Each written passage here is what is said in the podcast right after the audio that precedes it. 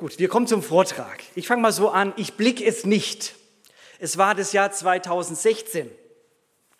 Wir sind von äh, Papua-Neuguinea zurückgekommen.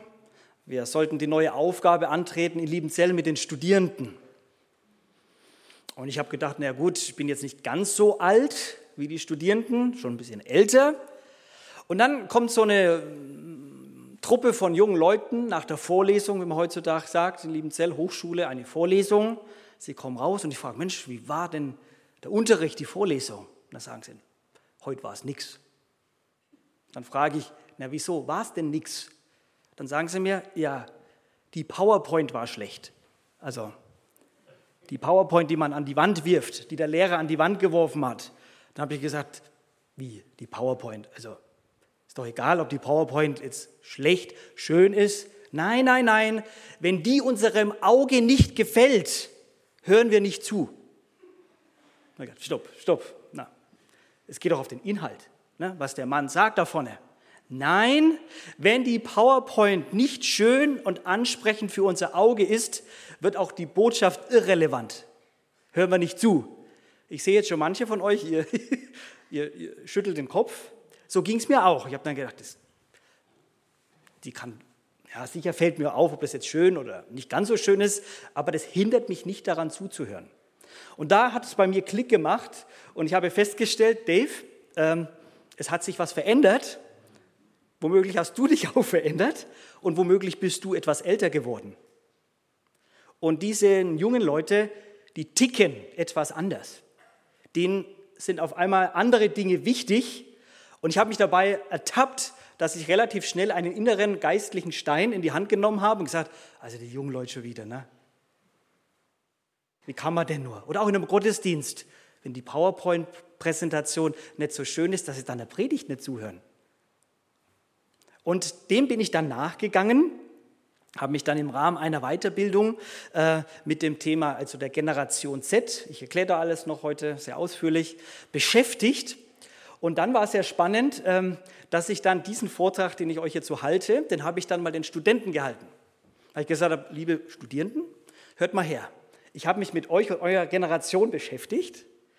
Und äh, stimmt das, was ich da so jetzt gelesen habe über euch? Und es war spannend, also sie haben vieles bestätigt. Von daher ist jetzt das, was heute kommt, durchaus an der Generation äh, erprobt und erfahren. Und es sind ein paar Junge auch dabei. Ihr dürft mir gerne hinterher sagen, äh, ob ihr euch darin wiederfindet oder ob ihr sagt, nee, also das verzeichnet euch. Ich bitte euch auch sehr jetzt an diesem Abend, äh, wenn es Fragen gibt, bitte jederzeit gerne zurückfragen. Also ich bin da sehr spontan und flexibel. Das muss jetzt kein Monolog sein von Anfang bis zum Ende. Wenn ihr wirklich sagt, das würde mich jetzt noch mal interessieren, dann bitte können wir gerne auch in einen Dialog einsteigen. Ansonsten könnt ihr euch auch die Fragen für den Schluss aufheben. Das soll auf alle Fälle etwas Zeit auch dafür sein. So.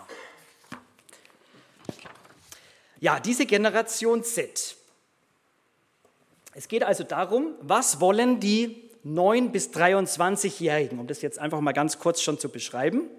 Also es geht heute um eine Generation, die sich in dieser Altersspanne befindet. Man könnte auch sagen, die Generation Z, ähm, Helmut, du hast gerade schon gesagt, das sind die ab 2000 geboren, ne?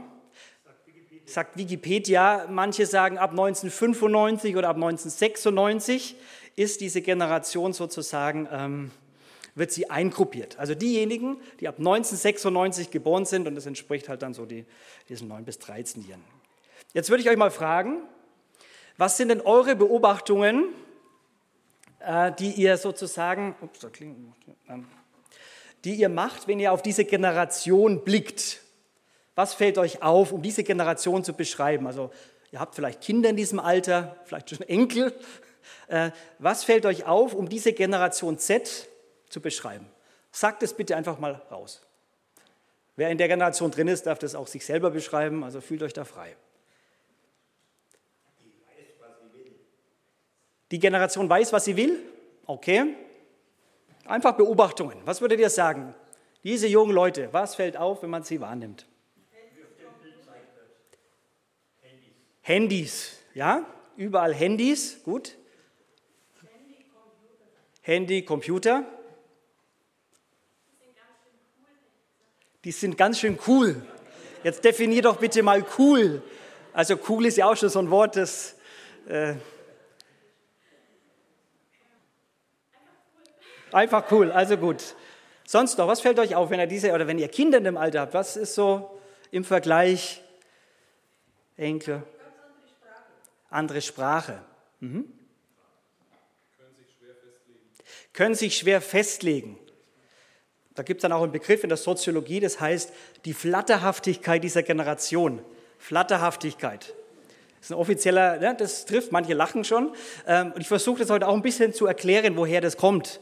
Ja, warum die so flatterhaftig sind oder warum sie sich gar nicht so sehr festlegen wollen. Und auch gar nicht können. Sonst noch Beobachtungen? Viel unterwegs. Viel unterwegs. Keine Zeit. Scheinbar keine Zeit. Gehen davon aus, dass die Eltern immer Geld für sie haben. Gehen davon aus, dass die Eltern immer Geld für sie haben. War das jetzt eine selbstoffenbarende Aussage oder?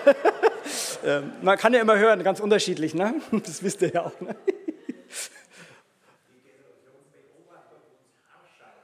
Die, die beobachtet euch haarscharf. Mhm. Okay. Prima, Dankeschön mal für die Beobachtungen. Wenn wir jetzt über Generationen sprechen, ist vielleicht ein kurzer theoretische Einführung wichtig. Wenn man also über Generationen spricht, gibt es eine sogenannte Generationslogik. Und zwar wurde die in der Soziologie eingeführt, steht auch hier, wie in der Personalwirtschaftslehre werden da Gruppen und Personen mit ähnlichen Geburtsdaten und vor allem ähnlichen Werte sowie Verhaltensmustern zu Generationen zusammengefasst. Also da geht es um Gruppen, die in einem ähnlichen Zeitraum geboren sind. Und jetzt ganz, ganz wichtig, die eine gewisse gemeinsame kollektive Erfahrung haben und etwas Gemeinsames erlebt und geprägt haben. So spricht man beispielsweise von der Generation, die Nachkriegsgeneration. Also was hat diese Generation geprägt? Eben das Ende des Krieges, Wiederaufbau und so weiter. Und das ist diese gemeinsame kollektive Erfahrung, die sie haben. Also kollektive Erfahrungen werden miteinander geteilt. Und diese Einteilungen, diese Kategorien ist eine gewisse Veranschaulichung, auch eine gewisse Vereinfachung oder Reduzierung. Ich bitte euch sehr, wenn wir jetzt von verschiedenen Generationen sprechen, das ist nicht nur wie eine Schublade. Ne? So sind die, ne? die Generation, die Babyboomers oder dann verschiedene Generationen, die ich euch vorstellen werde. Da gibt es durchaus verschiedene ne? Verwebungen, Vernetzungen. Man kann nie nur sagen, der ist so, aber es gibt gewisse Typolisierungen, also gewisse Merkmale, die auf Generationen zutreffen. Und ihr werdet vielleicht dann nachher, wenn ich die vorstelle, euch auch sehr gut zuordnen können, wo ihr seid. Wir schauen uns mal einen kleinen Clip an. Ich versuche das eben auch sehr jugendgemäß zu machen, denn die jungen Leute, nur reden ist pädagogisch für sie ganz schlecht. Also die brauchen was fürs Auge, die brauchen was für die Sinne. Die müssen etwas fühlen, die müssen an diesem Abend etwas erfahren, erleben. Darum, gleich mal Klammerbemerkung, eine dogmatische Predigt mit sehr vielen Lehrsätzen. Gott liebt dich, Gott ist die Liebe, Gott ist die Wahrheit, Gott ist gerecht, ist für ihre Ohren eher schwer zu hören, obwohl es die Wahrheit ist. Aber diese Generation hört mit den Augen und denkt mit den Gefühlen. Ups. Ganz anders. Ne? Also bei uns zählt das gesprochene Wort. Ne? Uns meine ich jetzt schon ein bisschen die Älteren, aber wir sind ja noch nicht bei der Einteilung gewesen. Also es ist sehr spannend. Jetzt schauen wir uns mal einen kleinen Clip an, der die Generation ganz grob darstellt. Aktuell gibt es fünf lebende Generationen. Die Traditionalisten, auch bekannt als die stille Generation, die vor 1945 geboren wurden, dann gibt es die Babyboomer, geboren zwischen 1946 und 1964.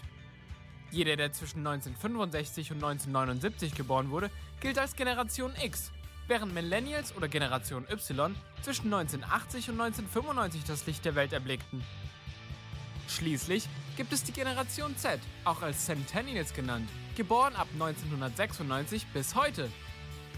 Diese zeitliche Einteilung ist natürlich nur ein Näherungswert, Du kannst also innerhalb von drei Jahren vor oder nach dieser Zeiteinteilung geboren worden sein und noch dazugehören.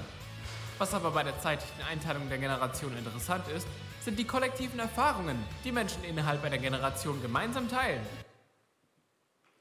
Ihr seht hier nochmal diesen Zeitstrahl. Jetzt würde ich mal fragen, haben wir, wo sind die Babyboomers?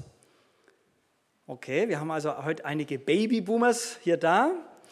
Ähm, wo sitzen die Generation X? Okay, da hinten der Fritz. Ja, okay. Helmut, hast du auch bei X gesteckt? X ist sozusagen ähm, 65 bis 79. Okay, haben wir die Y. Mhm. Und wer ist jetzt Z? Wo sind die Z? Haben wir ein paar da? Ja, oh, gut, das ist sehr gut. Das ist ähm, ähm, sehr gut vertreten heute Abend. Das freut mich sehr. Äh, ist auch sehr wichtig. Einen ganz kurzen Einblick. Ich hoffe, das kann jetzt gelesen werden. Wenn man sich das nochmal anschaut, also die Babyboomers, um die soll es jetzt nicht gehen, aber dass ihr nochmal hört, die prägenden Gesellschaftsereignisse ist einfach für die Babyboomers die Nachkriegszeit. Ja, die Erziehung stark nach Werten, Tradition und Hierarchien sind entscheidend. Die Prägung. Und ihr seht hier Eigenschaften, ehrgeizig, ernüchtert bis zynisch, Werte, Leistung, ja, Schaffer, Schaffer, Geld, Status, Ehrgeiz, Loyalität, ja, Loyalität zu einer Gemeinde, Loyalität, Treue zu irgendeiner Organisation, zu einem Verein, da gehöre ich dazu. Einmal dabei, immer dabei. Eine Gemeinde, das ist meine, die verlasse ich nicht. Ja? Dann Haltungen zu Technologie, da gab es die ersten IT-Erfahrungen, technologischen Dinge ähm, und so weiter. Vielleicht nochmal ein, eine gute Führungskraft ist immer für das Team da. Typische Aussagen ist, leben um zu arbeiten. Die Generation, ja, die lebt um zu arbeiten. Ja? Stark vereinfacht, aber es trifft dann doch zu. Dann kommt die Generation X. Da ist prägend Mauerfall, der erste PC. Und da war ja auch die 68er Revolution drin. Na, die 68er, sexuelle Revolution, deswegen Zunahme an Scheidungen. Das hat natürlich auch diese Generation stärker mitgeprägt. Dann ähm, Eigenschaften, mehr ich-bezogen, mehr selbstbewusst. Diese Generation hat ganz stark Autoritäten hinterfragt. Fritz, du hast ganz stark gestreckt bei X, würdest du sagen, ist das, kann man vielleicht so allgemein ganz sagen, dann, äh, man bezeichnet diese Haltung als Digital Immigrants, also die fangen an, in die digitale Welt hinein zu immigrieren, hinein zu wandern. Also da gab es das mehr und mehr schon. Dann arbeiten, um zu leben auch. Ähm, Motivation muss an die Mission glauben, hoher Freiheitsgrad in der Arbeitsgestaltung. Und hier kommt das Wort Work-Life-Balance. Ganz wichtig, Arbeit, ja, die Arbeit und die Freizeit, das muss gut balanciert sein, ausgeglichen sein. Bei der Generation Y jetzt, äh, da waren sehr stark die Terroranschläge, 9-11, äh, entscheidend, der Internetboom, Social Media, ein hohes Bildungsniveau, prägt besonders eben äh, oder die Gesellschaft hier. Ich gehe jetzt gar nicht alles durch. Erziehung ist entscheidend, behütete Kindheit, Zunahme von Wahlmöglichkeiten in Bezug auf Lebensführung und Ausbildung und vielleicht äh, die Arbeitswelt, Selbstverwirklichung, Mitbestimmung und Freiräume im Job. Familiengerechte Arbeitsmodelle ist für die Generation sehr wichtig. Ja, familiengerecht und so weiter. Und äh, erst leben und dann arbeiten. Ne? Erst leben, dann arbeiten. So, das ist jetzt sozusagen die Generation Y. Und die Z, die schauen wir uns jetzt sozusagen nochmal ähm, in aller Ruhe und etwas ausführlicher an. Hier seht ihr mal noch verschiedene Zahlen. Wenn wir hier unsere deutsche Generation angucken, die Zahlen, dann haben wir 16,8 Millionen äh, Menschen, die der Generation X angehören, Y 15,1, 12,2. Also eine schrumpfende Generation. Und wie gesagt, mein Anliegen ist es, was hier ähm, über diese ganzen verschiedenen Generationen, die wir jetzt angesehen haben und die Z, die ich jetzt besonders vorstellen will, kommt in dieser Aussage von dem Ernst Festel zum Ausdruck. Dein Anderssein und deine Andersartigkeit sind Garanten für unvergessliche Augenblicke und Begegnungen, für zahllose Überraschungen und Neuigkeiten, für wunderbare Einsichten und Ausblicke. Es ist immer so, wenn Unterschiedlichkeiten aufeinandertreffen, das ist auch bei Kulturen so, oder eben auch in der Gemeinde, wo verschiedene Generationen vertreten sind, die verschiedentlich geprägt sind, die verschiedene Ansichten und Bedürfnisse und Wünsche haben, ist es sehr wichtig zu sagen, die Andersartigkeit soll uns helfen, die Andersartigkeit soll uns inspirieren und wir sollen voneinander lernen. Aber sehr oft erlebt man natürlich in Gemeinden, dass die Jungs sagen, naja, die Alten und die Alten, die Jungen wieder. Also da gibt es durchaus Generationskonflikte und Spannungen. Und auch das hier, wenn dieses Bild hier so zum Ausdruck kommt, der Generationenauftrag, um da auch einen, einen biblischen Impuls und Bezug zu setzen aus Römer 12, Vers 10, wo es dann wirklich heißt, einer komme den anderen in Ehrerbietung zuvor. Und das ist ein Kontext, wo Paulus in eine Gemeinde hineinspricht. Und die damaligen Gemeinden, die waren nicht nur homogen und es war nicht nur eine Altersgruppe, sondern das weiß man, dass die sehr, sehr divers waren, sehr, sehr unterschiedlich waren aus allen möglichen ethnischen Gruppen und Milieus und auch verschiedene Generationen. Also die Gemeinde in Jerusalem beispielsweise, die hatte nicht eine Jugendkirche mit Jugendpastor und dann hat sie einen Gottesdienst gehabt für die griechisch sprechenden Leute und die Hellenisten ja, und die Juden, ne, sondern das war schon eine Sache zusammen. Die haben zusammengehalten. Und ich denke, sehr wichtig, die Ehrerbietung, der Respekt, Respekt auch nochmal vom griechischen Wort heißt, okay, der andere in seiner Andersartigkeit ist mir wertvoll wertvoll. Also der alte Mensch, als junger Mensch gesprochen, ist mir in seiner Andersartigkeit, in seiner Denkweise, in seiner Liebe für Choräle zum Beispiel, um auch mal es konkret werden zu lassen, ist mir wertvoll, weil ihm diese Lieder besonders viel bedeuten. Und ein alter Mensch, ein älterer Mensch, vielleicht zu sagen, es ist mir wert und wichtig, dass ein junger Mensch vielleicht die Lieder singt, um bei den Liedern zu bleiben, die ihm gefallen und die vielleicht, wo wir oft die Alten, das höre ich öfters, ah, diese, die Lieder haben ja keine Aussage, das ist ja so, so seicht, ne? so immer nur ein bisschen Halleluja und ein bisschen heilig und da steckt ja nichts drin.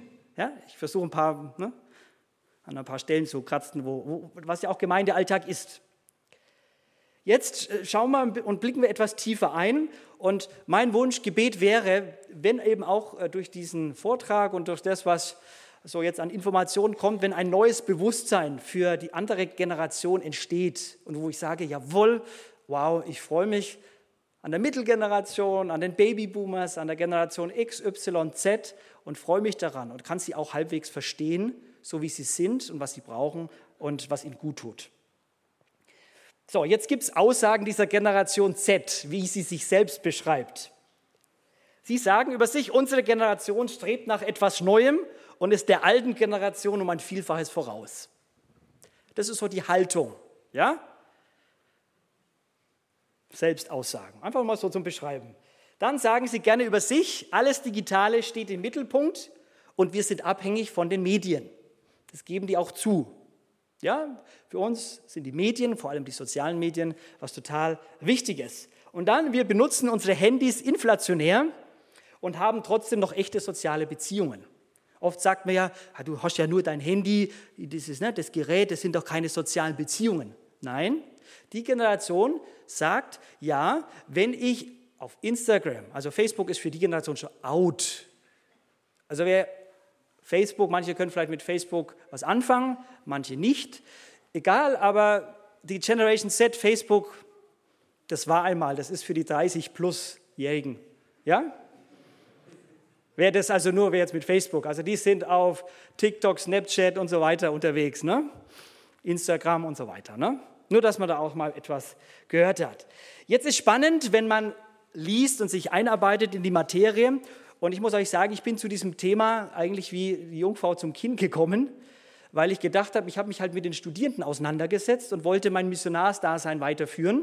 Eine fremde Kultur, die Studierenden, und die wollte ich mir gut anschauen. Ich wollte sie verstehen. Warum ticken die so? Warum, warum sind den PowerPoint-Präsentationen und das Visuelle so wichtig? Und da habe ich angefangen zu lesen und mich äh, da einzuarbeiten. Und interessanterweise merke ich, also ich wurde schon zu so vielen Vorträgen zu diesem Thema eingeladen, es scheint einen Nerv erwischt zu haben. Ähm, ich würde nicht sagen, dass ich da der Experte bin, aber ich habe mich halt damit auseinandergesetzt etwas. Jetzt gibt es in der Literatur Beschreibungen, wie diese Generation beschrieben wird. Da fallen dann Stichwörter wie Arbeitsscheu. Ne? Die haben das Arbeiten nicht erfunden. Dann Kuschelkohorte. Ne? Kuscheln, ne? So, ständig so aufeinander. Ich weiß noch, wir haben Studenten gehabt, junge Frauen, ich habe meinen Augen nicht getraut. Bei so einer Veranstaltung wie hier, die saßen aufeinander, die haben sich hier an den Haaren gekrault und gestreichelt. Und ich sage, sag mal, wo, seid, wo sind wir denn hier? Auseinander. Ne? Aber das war für die Ausdruck von Freundschaft. Also normaler Freundschaft, platonischer Freundschaft. Ne? Es gibt ja heutzutage dann durchaus auch ganz andere Beziehungskonstellationen. Also Kuschelkohorte, verwöhnt und verwirrt. Ja? Radikale Egoisten, materialistische Monster. Alles auch wirklich Aussagen aus der Forschung. Das ist hier ein Buch, das hier von äh, Christian Scholz geschrieben wurde, ist, der Experte ist mit dieser Generation. Ich glaube aber auch solche Beschreibungen, jetzt würde ich mal die Generation Zettler fragen, da fühlt ihr euch wahrscheinlich definitiv verzeichnet, oder? Oder sagt ihr, jawohl, das sind wir, so sind wir. Nein. Und ich glaube auch diese Vereinfachungen, diesen plakativen Aussagen bringen uns jetzt auch nicht weiter. Drum etwas, wie können wir uns da besser verstehen? Die Kennzeichen jetzt dieser Generation lässt sich vielleicht in diesen fünf Kreisen darstellen. Hat was mit dem Stichwort digital zu tun. Also alles, was digital ist, gehört zu dieser Generation Z. Dann auch das Stichwort global. Und ich versuche heute sehr differenziert zu sein, auch die Stärken dieser Generation zu beschreiben. Nicht nur die, naja, so sind sie halt, ne? sondern es ist eine Generation, die sehr, sehr global denkt, sogar mehr global denkt wie, wie alle anderen Generationen zuvor, weil sie halt natürlich auch die Zugänge haben. Du kannst dir heute, etwas salopp gesagt, einen terroristischen Anschlag im Internet live anschauen. Wie da die Taliban und so weiter irgendwo eine Bombe irgendwo hochgehen lassen. Da bist du mittendrin, da bist du mit dabei. Und das ist auch krass, das macht etwas auch mit einer Generation. Da kommt nachher noch mal ein kleiner Beitrag, wo das nochmal unterstrichen wird. Dann Mobile, also das Mobile, das wurde vorhin schon genannt. Das Visual, das ist das Visuelle, was der Generation sehr, sehr wichtig ist. Ich kann euch sagen, wie oft ich von den Studierenden darauf angesprochen bin, welche Schuhe ich trage. Oh, heute hast du aber neue Schuhe, die sind aber hübsch. Oh, was hast du denn für Hemd an? Ne? Ne? Unglaublich, die, die, die schauen sehr stark aufs Äußere. Ganz wichtig, mir war das eigentlich nicht so, ne? aber das, da habe ich auch gemerkt, das Visuelle ist ihnen sehr wichtig. Hier auch nochmal eine Übersicht. 99 Prozent der Jugendlichen zwischen 14 und 18 Jahren haben ein Smartphone. Stellt euch das mal vor. 99 Prozent dieser 14 bis 18-Jährigen haben ein Smartphone. Und dann aufgepasst, 48 Prozent der Jugendlichen zwischen 15 und 18 lesen keine Zeitschrift mehr. Jetzt muss man auch bedenken, ich spreche mal die Älteren an. Also wenn ihr denkt, junge Leute mit Schriften zu erreichen, Schriftenmission, Traktate, sorry, nein. Also das Thema hat doch viele Implikationen dann für die Praxis, aber die, die schlagen auch kein Magazin mehr auf. Wenn, dann schauen sie ins Handy rein und gucken sich da Sachen an. Ja, das ist ganz wichtig, einfach wahrzunehmen. Und auch hier 94 Prozent der 15- bis 18-Jährigen schauen täglich Videos über Streaming-Plattformen wie YouTube. Man, da gehört ihr jetzt auch dazu. Corona hat es auch natürlich sehr stark nach vorne getrieben, dass wir uns natürlich jetzt auch in diese Kanäle eingeklinkt haben und geguckt haben und vielleicht auch mal den einen oder anderen Gottesdienst angeschaut haben, der vielleicht nicht von den lieben Zellern war. Mal, ne? Kann man ja dann sonntags machen, klingt man sich halt woanders mal rein. Ist doch gut, ne? Manche nicken, gut. Dann vielleicht nochmal weitere Angaben. Nicht ohne mein Smartphone. Ja, also, also hier ne, für die Telefone. 52 Prozent fühlen sich ohne Smartphone unwohl und von der Welt abgeschnitten. Ich kenne Familien, die sagen, wenn das Smartphone irgendwie verloren gegangen ist und nicht irgendwie dann, es gibt einen Familienausflug und das Smartphone kann nicht mitgehen, das, das, das gibt Konflikte in der Familie, weil das Smartphone so wichtig ist für das Kind oder den Jugendlichen. Und das äh, einfach nur mal wahrzunehmen, was ist den Jugendlichen wichtig?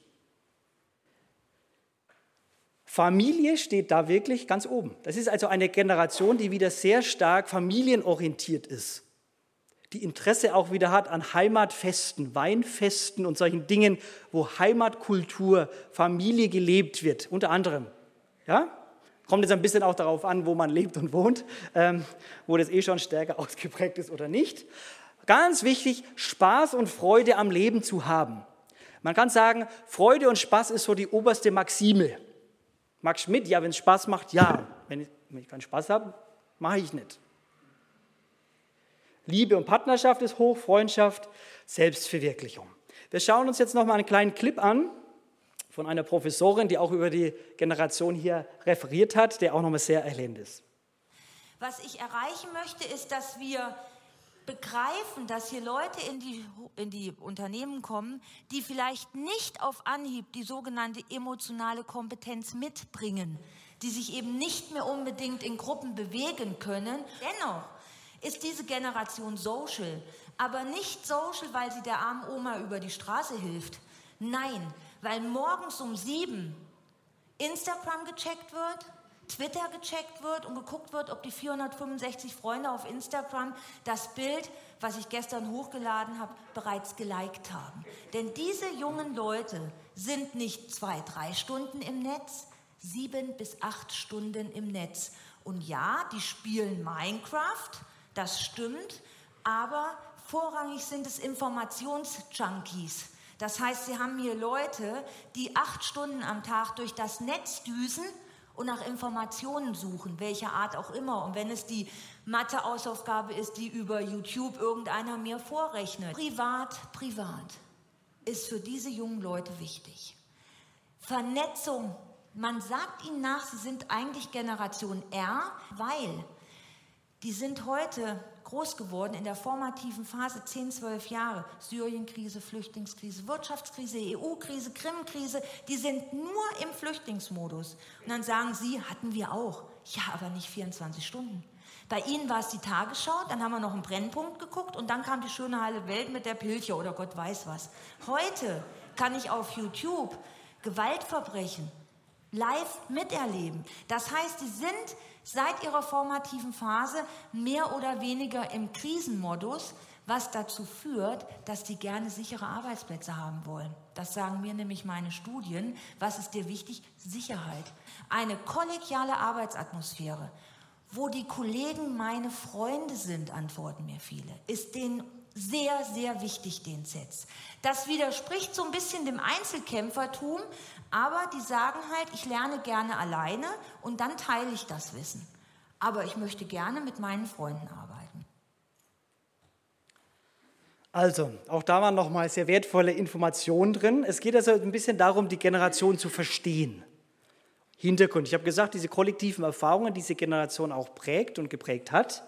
Und hier hat die gute Frau Professorin von dem Flüchtlingsmodus gesprochen. Ne? Also sehr viele Flüchtlingskrisen äh, hat diese Generation einfach geprägt. Dann das zweite Stichwort, das immer wieder auftaucht, diese Generation wurde von Helikoptereltern erzogen.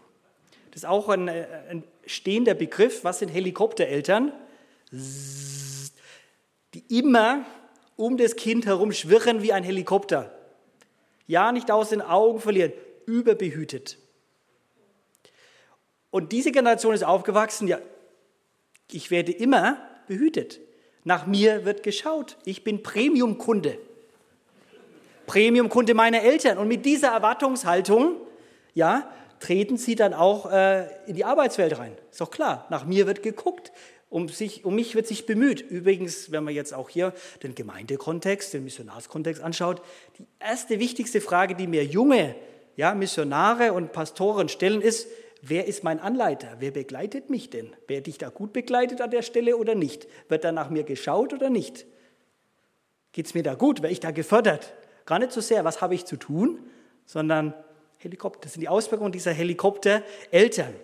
Dann, diese Generation hat die Erfolge und Misserfolge der Vorgeneration gesehen und miterlebt. Es gibt eine Aussage von, auch von einem Sprecher dieser Generation, der sagt, na ja, wir sehen euch ältere Generationen, morgens geht ihr außer Haus, abends kommt ihr zurück und seid burnt out, also ausgebrannt. Darauf haben wir keine Lust. sagt die Generation. Die nimmt es wahr. Die sieht es, ihr schafft euch auf. Ja? Wir wollen das nicht. Wir haben einen ganz anderen Anspruch an unser Leben. Deswegen ist eine hohe Arbeitsleistung und hohe Arbeitsethik für diese Generation nicht so entscheidend. Wenn sie Freude und Spaß und Leidenschaft daran entdecken, dann können die auch sehr leistungsfähig sein. Zweifelsohne. Und deswegen ist das Stichwort, die sind nur etwa faul. Ne? Arbeitsscheu trifft nicht zu. Es hat vielmehr mit dem Motivationsfaktor was zu tun. Aber wichtig, die schauen sich die Erfolge und Misserfolge der vorherigen Generation an und sagen dann, nein, das muss nicht sein. Dann ähm, digitale Welt- und Medienkonsum. Und zwar ist für die Vertreter der Generation Z die digitale Welt jetzt kein Paralleluniversum mehr, sondern ähm, es ist einfach Realität, faktische Wirklichkeit. Alles läuft im Netz. Lernen, daten, alles, was man macht, geht relativ stark über das Netz, über die sozialen Medien. Einer sagt, ab den ersten Bildern unserer Geburt leben wir im Web, also im Netz, und steuern unsere Welt mit Tablet und Smartphone. Die, die leben mit diesen Dingen auf. Das war schon auch mit dem Handyvertrag bei der Geburt. Wer war das vorhin? Helmut, du hast erwähnt. Ja, so ist es. Unsere Welt ist ein Smartphone. Durchgehende Präsenz in diesen sogenannten sozialen Medien. Auch hier nochmal ein paar Zahlen. Ja, was sie denn da so nutzen, diese Generation, 97 Prozent WhatsApp, hat sich mittlerweile auch schon etwas verändert. E-Mail-Kommunikation ist, schon etwas weiter unten, 65%, auch Instagram. Also, dass ihr nochmal seht, ähm, so ist ihre Prägung. Wir kommen weiter, die digitale Welt und der Medienkonsum. Es ist also so, sie leben in einer sogenannten Google-Mentalität.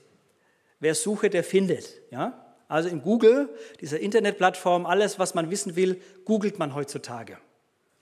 Das prägt natürlich. Oder es ist irgendwie alles machbar. Ein Klick und dann habe ich es. Ein Klick und ich kann einkaufen. Das bedeutet, diese jungen Leute müssen eigentlich nicht mehr warten. Das Thema Warten, Resilienz, Belastbarkeit, Aushalten, ein altes Wort wäre ausharren, lasst uns ausharren, lasst uns laufen mit Geduld. Auch diese biblischen Werte ist natürlich für so eine Generation, die geprägt ist davon, dass ich nur einen Klick machen muss und schon fort habe ich alles. Und es erschließt sich mir. Nur ein Klick, schnell, pragmatisch. Funktionalität im Sinne von so geht, so funktioniert's. Ich bin immer erreichbar, immer online. Erfahrbarkeit, ich bin dabei. Ich kann mich einklinken, wo immer ich will, weltweit mit Leuten und so weiter. Und wir werden äh, in dieser Generation durch die Social Medias ganz stark nur noch von Impressions, also von Eindrücken bestimmt. Man weiß sozusagen, wenn Leute bei, na gut, Facebook ist schon wieder out, bei Instagram hier so die Bilder anschauen, die, die werden gar nicht mal die Texte gelesen, sondern durchschnittlich bleibt da einer 1,2 Sekunden nur auf einem Bild hängen. Es wird gar nicht richtig angeguckt, nur so ein Eindruck. Und das bedeutet dann auch auf Dauer, dass sehr viel über das Imaginäre, über, die, über das Visuelle läuft und manche sich gar nicht mehr mit Inhalten und Texten auseinandersetzen, was steht denn da drunter beispielsweise, sondern nur mit irgendwelchen Bildern auch eine gewisse Emotion getriggert wird. Also ein, ein Gefühl stimuliert wird. Auch sehr spannend, das hat enorme Auswirkungen. Und dann natürlich das Kommunikationsverhalten geht über Posten und Liken. Ja, man, man findet dann was gut, dann postet man, man liked ähm, und so weiter und so fort. Ja, sie leben ganz in der digitalen Welt. Sie ist faktische Wirklichkeit. Das habe ich gerade schon gesagt. Und ganz wichtig für diese jungen Leute ist ein Grundbedürfnis das Internet. Man kennt ja auch aus der das passlowische Bedürfnispyramide. Man sagt, man braucht die Grundbedürfnisse wie Essen und Schlafen und was zu trinken. Und dann braucht man soziale Beziehungen. Heutzutage ist das mit eines der Grundbedürfnisse. Auch wenn Missionare ins Ausland kommen, nach zehn Minuten fragen sie, wo komme ich wie ins Internet? Wie ist das Internetpasswort, damit ich ins Netz kann? Das ist auffallend, ein ganz starkes Bedürfnis. Und ähm, ganz wichtig ist, dass man das versteht, es gibt eine digitale Identität. Und zwar wird ähm, über diese starken digitalen Medien sogar die Persönlichkeitsbildung geprägt. Das lese ich, da lese ich euch mal ein Zitat vor. Die Kommunikation mit der Peer Group findet in bestimmten Ausmaß durch die Netzwerke statt. Im gleichen Maß existieren die Angehörigen der Generation durch ihre Digitalität. Sie sind dadurch gezwungen, mit großem Zeit- und Energieaufwand die eigene Veränderung konstant online zu dokumentieren. Das heißt, wenn du anfängst, in diesen sozialen Medien zu sagen, naja, heute bin ich da, heute Abend da, da gibt es sogar Leute, die sagen, okay, jetzt gehe ich aufs Klo, ja, oder jetzt komme ich, heute fahre ich da und dahin. Das bedeutet, du fängst an, ja, Einblicke in dein Leben zu geben und du willst die anderen ständig informiert halten und du willst natürlich auch bei den anderen ständig dabei sein und mitkriegen, was läuft bei denen. Und da äh, hat das durchaus äh, persönlichkeitsprägende Bildung, denn es gibt die, die, die Angst, etwas zu verpassen. Und man nennt diesen Begriff FOMO, the fear of missing out. Ja, also das ist die Angst, etwas zu verpassen. Dadurch entsteht in diesen sozialen Medien ein ständiger Druck, eigentlich, ich muss was posten, ich muss aktuell sein, ich muss, ich muss. Ähm, und wehe dem, ich mache es nicht. Wenn ich es nicht mache, bin ich out gehöre ich nicht dazu, dann werde ich ausgeschlossen. Daher erklärt sich dann oft, warum die dann wirklich nur so da sind, weil es ganz viel mit ihnen zu tun hat, mit ihrer Persönlichkeit. Darum kann man sagen, ich bin online, darum bin ich. Die früheren Philosophen haben immer noch gesagt, ich denke, darum bin ich. Wir würden vielleicht sagen, ich glaube, darum bin ich. Ja? Aber für die, ich bin online, darum bin ich, ja, weil da kriege ich meine Likes, da kriege ich meine Bestätigung, wenn ich ein schönes Bild, ein schönes Selfie von mir zeige, ja, dann warte ich darauf, dass andere darauf reagieren. Ja? Und wir haben es gerade schon gehört, die Generation hat ein starkes Bedürfnis nach Sicherheit und Stabilität.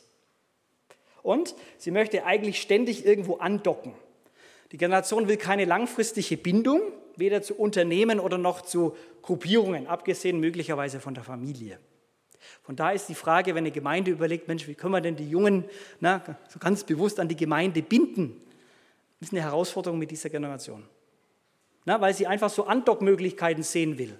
Wir würden da jetzt manchmal schon negativ sagen, da ist dann so Gemeindehopping, ne? die Jungen, die fahren mal dahin zum Gottesdienst, mal dahin, also wo man andocken kann, ja, wo, es mir gerade gefällt, wo es vielleicht einfach, ja, man spricht hier auch von unterschiedlichen Lebens, Lebensabschnittspartnerschaften.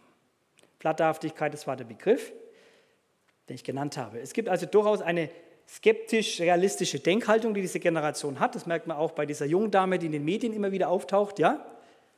Friday for Future, ne? Future for Fridays, ne? so rum. Ne? Und auch da ist eine Auswirkung davon, durch die Helikoptereltern, äh, dass im Prinzip immer eine permanente Umsorgung da sein muss.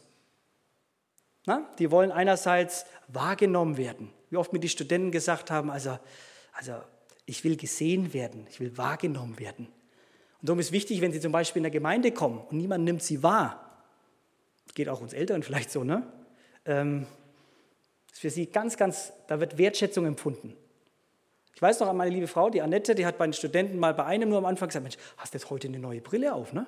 Hast bei über 200, die es da gibt in Liebenzell. Und da ist ihr halt aufgefallen, dass eine eine neue Brille hatte. Und da sagt sie, oh, das ist ja so wertschätzend, so wertschätzend, ne? Gesehen werden, wahrgenommen werden, so dieses Gefühl von umsorgt werden. Und sie haben an sich eine sehr optimistische Lebenseinstellung, diese Generation. Äh, man sagt so, you only live once, YOLO. Das ist das Jugendwort gewesen im Jahr 1912. Ja, 2012. 1912. Ja, super, jetzt seid ihr wieder wach. You only live once. Also du lebst nur einmal. Das ist so eine Lebenseinstellung. Sehr leicht, sehr unbeschwert und so weiter. Und ganz wichtig, diese Generation, weil sie durch diese Likes geprägt ist, sie möchte im Prinzip nur positives Feedback. Also sehr stark Bestätigung. Habe ich es gut gemacht? Mhm, super. Ja, aber wehe dem, du kritisierst. Das ist schwierig für die Generation, ne? weil sie in sich nur positives Feedback gewohnt ist, positive Rückmeldung und sie sind so getrimmt. Und diese Generation, man könnte auch sagen, erlebt eine gewisse Verarmung in der Sprache. Man sagt, if words fail, emojis speak. Also man drückt sich nicht mehr mit Wörtern aus, sondern nur noch mit diesen Emojis. wie geht's dir? Daumen hoch oder ein Smiley oder Glückwunsch. Ja, also ja, mag dich, dann gibt es ein Smiley mit dem Herz. Also ne, solche Dinge. Äh, das wird auf Dauer, sagen schon Forscher, das wird eine enorme Auswirkung haben, also auch in der Verarmung der, der Kommunikation und Ausdrucksweise. Man könnte jetzt auch mal hier ein kleines Dings machen. Welche Lieder stecken da dahinter, hinter diesen Emojis? Das sind Weihnachtslieder. Nummer vier? Nummer vier ist Oh, du Fröhliche. Seht ihr das Gesicht? Oh, ja. Dann du und dann Fröhliche, Oh, du Selige mit dem Heiligenschein. Ne? Das zweite Lied, kein christliches. Genau, Rudolph the Red-Nosed Reindeer. Das letzte ist fröhliche Weihnachten überall. Ja? So, und jetzt aufgepasst, das habe ich schon in meinem Eingangsbeispiel erlebt und das wurde mir dann in der Literatur bestätigt. Informationen, die nicht kreativ, humorvoll, emotional und stylisch sind, erhalten keine Beachtung. Jetzt kann man ja sagen, naja, aber das hat ganz viel auch in der Gemeinde dann zu tun. Wie gibt man sich zum Beispiel dann auch Mühe? Ja, um die Generation, da, da spielt es durchaus auch eine Rolle, dass Dinge kreativ sind, schön sind. Äh, man kann jetzt auch sagen, die ganzen wachsenden Kirchen- und Gemeindebewegungen, guckt euch mal bei YouTube rein. Das ist sehr, sehr schön fürs Auge, sehr ästhetisch. Das Bühnenbild, die Lichter, äh, auch die, die Kleidung der Prediger, das ist durchaus, das ist genau, und darum, da, für mich haben sich dann auch durch die Studie Augen geöffnet, weil ja genau, ihr würdet, manche Eltern würden sagen, immer diese Äußerlichkeiten, ne? ne? Aber wir leben in dieser Zeit und das ist wichtig, das einfach nur wahrzunehmen. Und ganz wichtig, diese Generation hat äh, ein ganz starkes Bedürfnis nach Transparenz und Authentizität. Auch da wiederum können wir das jetzt auf die Gemeinde sagen. Eine Predigt zum Beispiel, die Verkündigung wird dann gut und wertvoll eingestuft, wenn Sie den Eindruck haben, der da vorne, der ist authentisch. Der erzählt was von seinem Leben. Der ist jetzt nicht nur der, der vielleicht irgendwie der, der korrekte Mensch, der, der gute Christ, der alles richtig macht, der alles richtig sagt, sondern Sie möchten, dass da authentisch was rüberkommt. So kann die Generation auch wirklich fragen, was verdienst du jetzt als Geschäftsführer? Das wird über, na, das über Geld, andere nachfragen.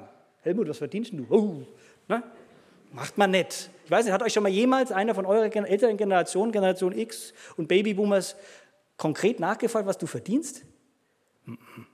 Das ist eigentlich, ne, macht man nicht, oder? Die Generation, die will Transparenz, auch uns dann als Mission, die wollen alle Zahlen wissen, die wollen in die Karten schauen, die wollen das wissen, weil Authentizität ein wichtiger Wert für sie ist. Ob man immer alles dann so machen muss, ist noch eine andere Frage, ja? Aber nur, dass ihr merkt, das ist sehr wichtig. Und dann, diese Generation mag es, auf Augenhöhe behandelt zu werden. Also nicht bloß hier ein hierarchisches Top-Down-System von, ich habe dir gesagt, du sollst. Oder wir in der Gemeinde haben beschlossen, dass. Da werdet ihr Generation Z verlieren. Für die Generation ist es wichtig, Partizipation. Fragen. Wie denkst du? Wie denken ihr? Was ist für euch wichtig? Also das Partizipieren und das Gefühl geben, du darfst mitreden, Mitschwätzerwoller, ne? mitmachen, engagieren. Ganz wichtig.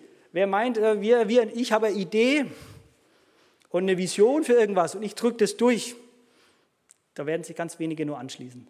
Es braucht dieses auf Augenhöhe, gerade diese Generation kann es euch sagen, in der Bad Liebenzell jetzt der Kontext, als der neue Direktor kam, der Johannes Lödle, die Studenten, die haben ihn gleich mal, erstens mal geduzt und dann gleich mal mitgenommen in, die Bude äh, zu sich und haben ihn mal äh, die Füße auf die, auf die Couch gelegt. Ne? Augenhöhe. Ne? Das ist, wo man sagt, früher den Direktor, da hat man erstmal Abstand gehalten, da ist man ja, vielleicht noch einen Knicks gemacht. Also da, ja, andere Zeiten, äh, ja, aber nur, dass man weiß, diese Generation, die will ernst genommen werden und das ist ein Ausdruck von Wertschätzung, einfach auf Augenhöhe behandelt zu werden. Stimmt ihr zu, ihr Generation Zettler? Ja? Okay, da haben ein paar, okay, sehr. Wichtig ist dann auch, dass ihr das gehört habt, die Aspekt der Selbstverwirklichung und auch, sie wollen nicht fremdgesteuert werden.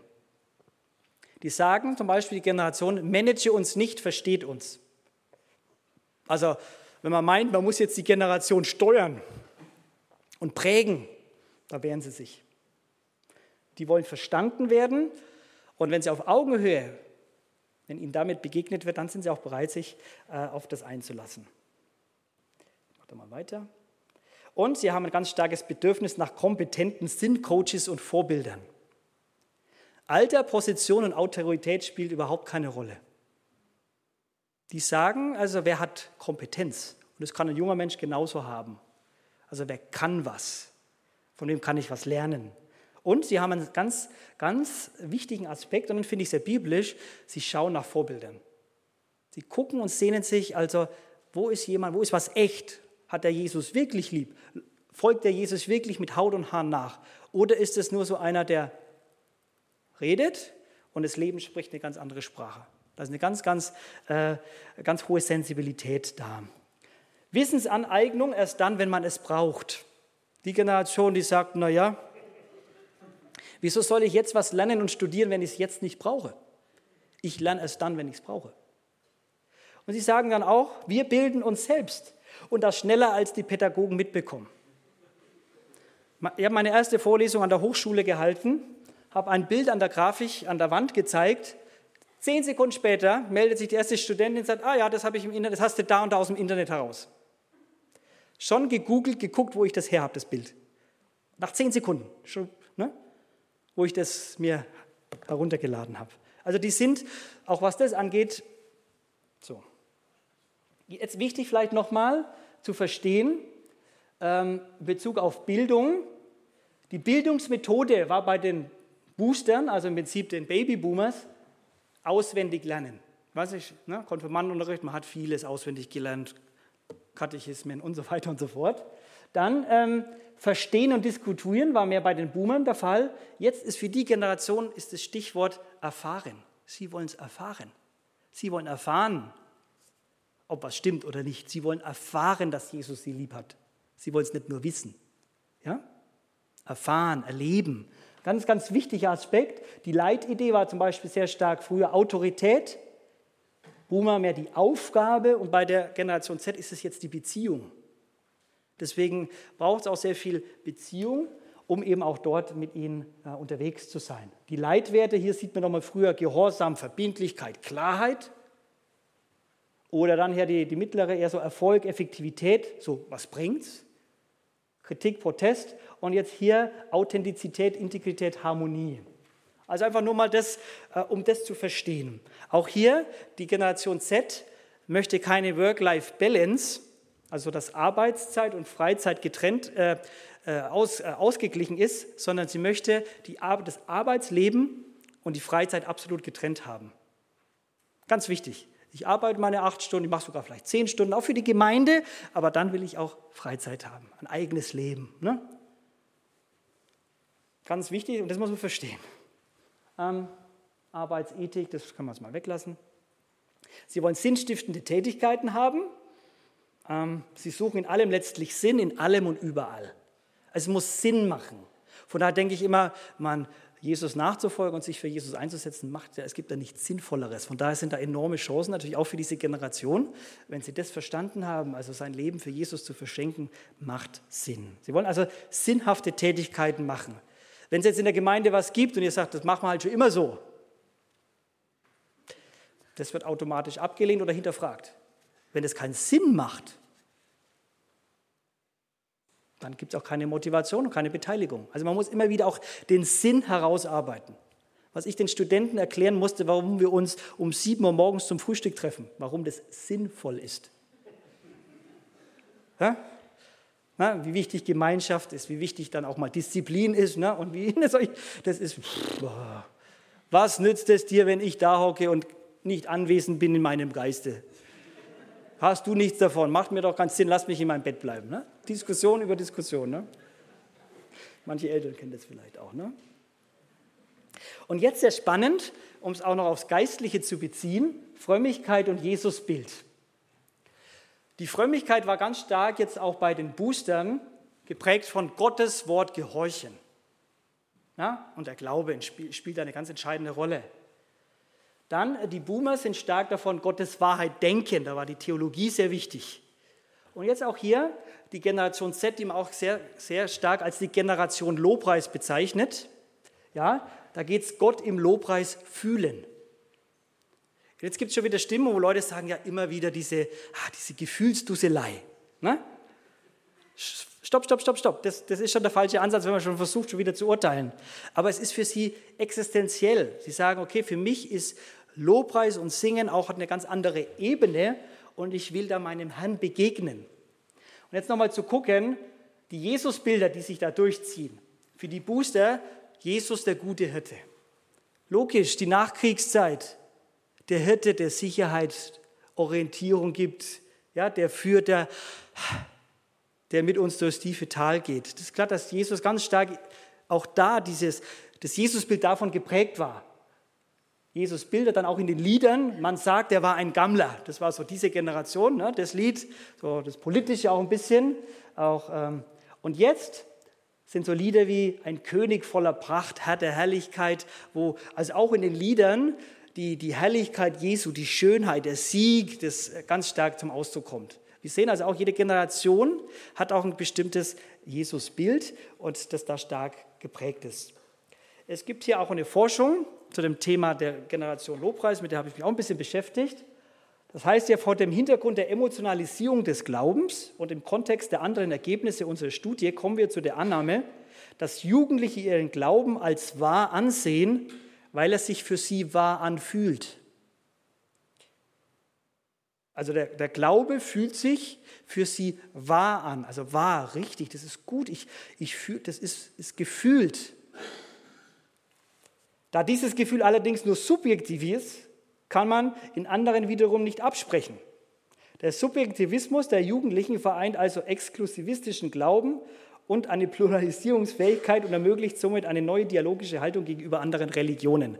Das ist sehr geschwulstig ausgedrückt, will aber nur sagen, für diese Generation ist Glaube stärker gefühlt und auf der Begegnungsebene und auf der Beziehungsebene erlebbar. Er ist extrem subjektiv Deswegen kann diese Generation auch andere Religionen sehr gut stehen lassen. Also wenn du fühlst, dass dein Glaube richtig und wahr ist, dann ist es auch richtig. Und wenn du, und pluralistisch heißt einfach nur Vielfalt. Ja, und die lassen dann auch in dieser Vielfalt alles stehen. Wo wir oft dann vielleicht noch eher von älterer Generation sagen, nein, das geht doch nicht, wir müssen da hier stärker so und so. Und das ist die Wahrheit. Und früher hat man sich stark um die Wahrheit gestritten.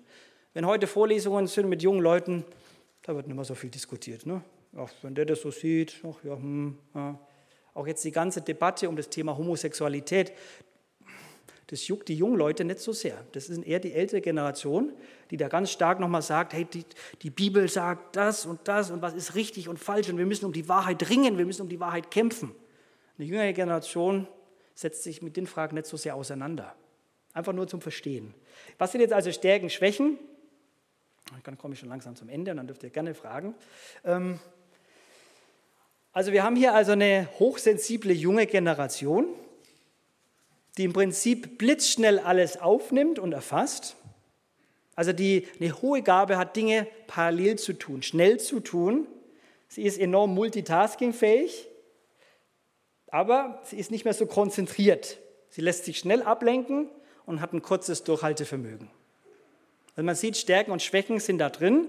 Das Bild äh, bringt es vielleicht auch ganz gut zum Ausdruck. Ja? Na, vielfältig. Und diese Generation ist durchaus offen, denn sie ist auch geprägt von einer multikulturellen Gesellschaft. Deswegen sind sie auch durchaus offener, weltoffener für andere Kulturen und Denkweisen.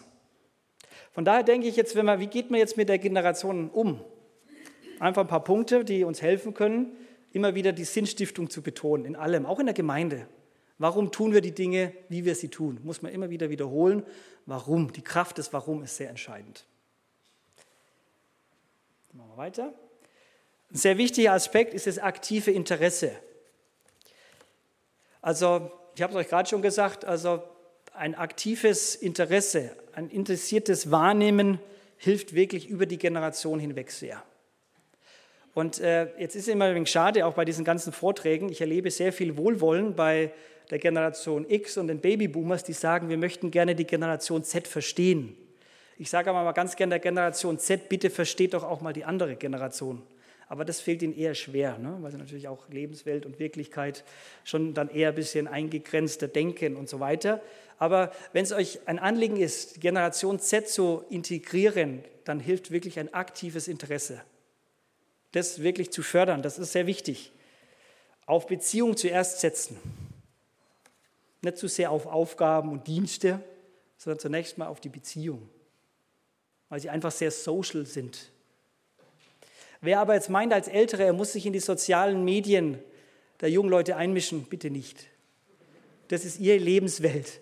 Finger weg. Ne? Also wenn jetzt dann die Mamas und Papas meinen, ich mache mich jetzt auch mal schlau, wo sich mein Junior oder meine Juniorin rumtreibt, ganz schlecht. Ne? Also das ist dann auch ihre Welt, da muss man dann gesund Abstand halten. Auch dieser Aspekt auf Augenhöhe begegnen. Hm, neulich hat mal einer gesagt, eigentlich ist das die Aussage auch nicht richtig auf Augenhöhe begegnen, weil als Christen sollen wir uns einander höher achten.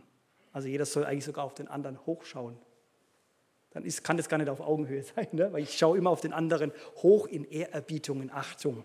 Jung wie alt und alt wie jung. Ich denke, das braucht, braucht beides, auch dieses Wohlwollen immer wieder zu begegnen. Ich denke auch, eine aktive Wertschätzung ist wichtig, so wie Feedback, Wahrnehmung. Mensch, das hast du klasse gemacht, super gemacht, hast dich toll eingebracht.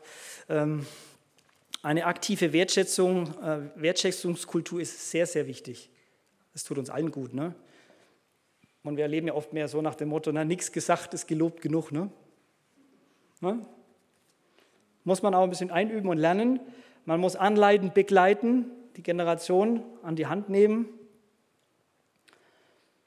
Man muss auch sagen, vielleicht muss manches dann eben auch durch die Helikoptereltern, müssen manche Dinge im Leben erst später gelernt werden. Ne? Oder dann muss nachgereift werden, um das so zu sagen.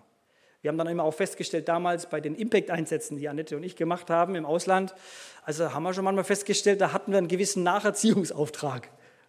Na, wie man Kaffee macht oder sowas. Oder wie man sich vielleicht doch auch am Tisch benimmt und so.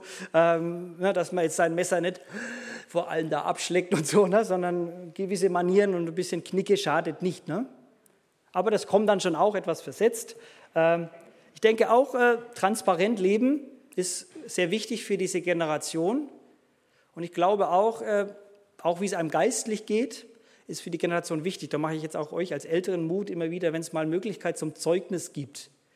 Äh, man darf auch von seinen Erfolgen erzählen, aber auch von den Dingen, wo man kämpft, auch wo man vielleicht zweifelt, wie es einem gerade geht.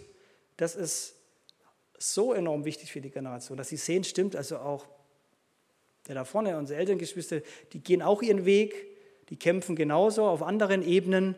Von daher auch da transparent leben. Die Frage ist natürlich, man muss alles hier von vorne sein, kann nicht vieles auch in einer persönlichen Beziehung und Gespräch laufen. Dann mache ich euch Mut, visuelle und mediale Kommunikationswege zu nutzen. Vielleicht mehr wie bisher, aber um die Generation mehr zu erreichen, auf diese Wege mitzusetzen. Ganz wichtig. Also ich denke, da kommt man heutzutage nicht mehr vorbei das auch stärker einzusetzen als ein Instrumentarium. Und äh, Herausforderungen ermöglichen und Verantwortung übertragen. Die Generation, so habe ich es auch erlebt, mit denen kann man echt Pferde stehlen, kann man nicht glauben. Also ich nehme die ja öfters mal mit für irgendwas und wo, äh, man kann echt viel mit denen machen, aber es braucht so dieses Gespür von, äh, hey, du kannst es, ich traue dir das jetzt zu und ne, einerseits dieses ähm, fröhliche Ermutigen und herausfordern, aber dann doch noch ähm, nicht verhätscheln und an die Hand nehmen, sondern das ist so ein, ein gewisses Gespür, das man braucht, ähm, aber ihnen was zutrauen. Du machst es jetzt, komm, ich mach dir mal Mut, übernimm doch mal Verantwortung. Äh, die lassen sich schon auch darauf ein. Es ist nicht nur so, dass das nicht geht. Problembasiertes Lernen und kurze Lernsequenzen. Eigentlich, was ich jetzt schon gemacht habe, ist ganz schlecht für die Generation, ne? auch für euch schon, die Älteren, merke ich schon. Ne? Man braucht ganz kurze Intervalle, zwei, drei Minuten Impulse, dann wieder wechseln, dann kommt wieder ein Clip, dann kommt wieder was anderes. Ne? So, äh,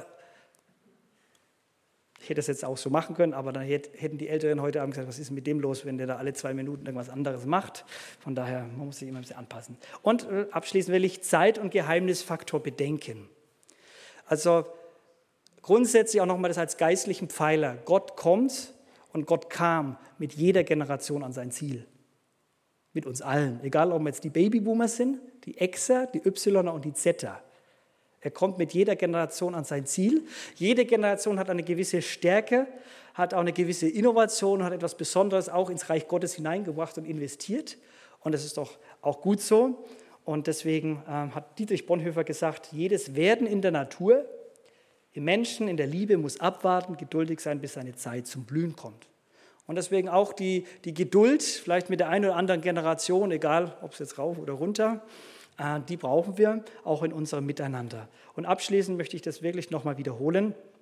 Achtung, Achtung, Achtung. Ja, also dieses Bild nochmal. Ein jeder komme dem anderen in Ehrerbietung. in Respekt, in Achtung, in Wertschätzung zuvor. Ja? Also ich glaube, wenn das jeder für sich, jede Generation für sich, auch über die andere Generation sagt, dann ist schon sehr, sehr viel gewonnen. Und das kann man auch lernen, dieses Achten lernen, nicht im Sinne von, ich schaue jetzt runter und ich bewerte. Und das ist immer auch der Jesusweg, denn Jesus hat sich von der Andersartigkeit auch nicht abschrecken lassen, sondern er wurde sogar Mensch und hat sich da hinein in den Kontext begeben. Und er wurde ganzer Mensch und hat sich auch in den Kontext, in das Milieu, in die Kultur hineingegeben, um uns zu dienen, um uns zu retten, um uns zu erlösen und ja, unser Herr auf ewig zu sein. Vielleicht so viel jetzt mal als, man könnte natürlich noch sehr viel anderes sagen, auch jetzt würde ich gerne noch Rückfragemöglichkeiten geben. Ich hoffe, es hat ein bisschen äh, den Horizont geweitet, auch mit dieser Generation besser zu verstehen, warum sie vielleicht auch so ticken, wie sie ticken und auch ein paar Akzente gesetzt, wie man sie vielleicht ja, umgehen kann. Gibt es Fragen dazu oder Bestätigungen, Anfragen? Ähm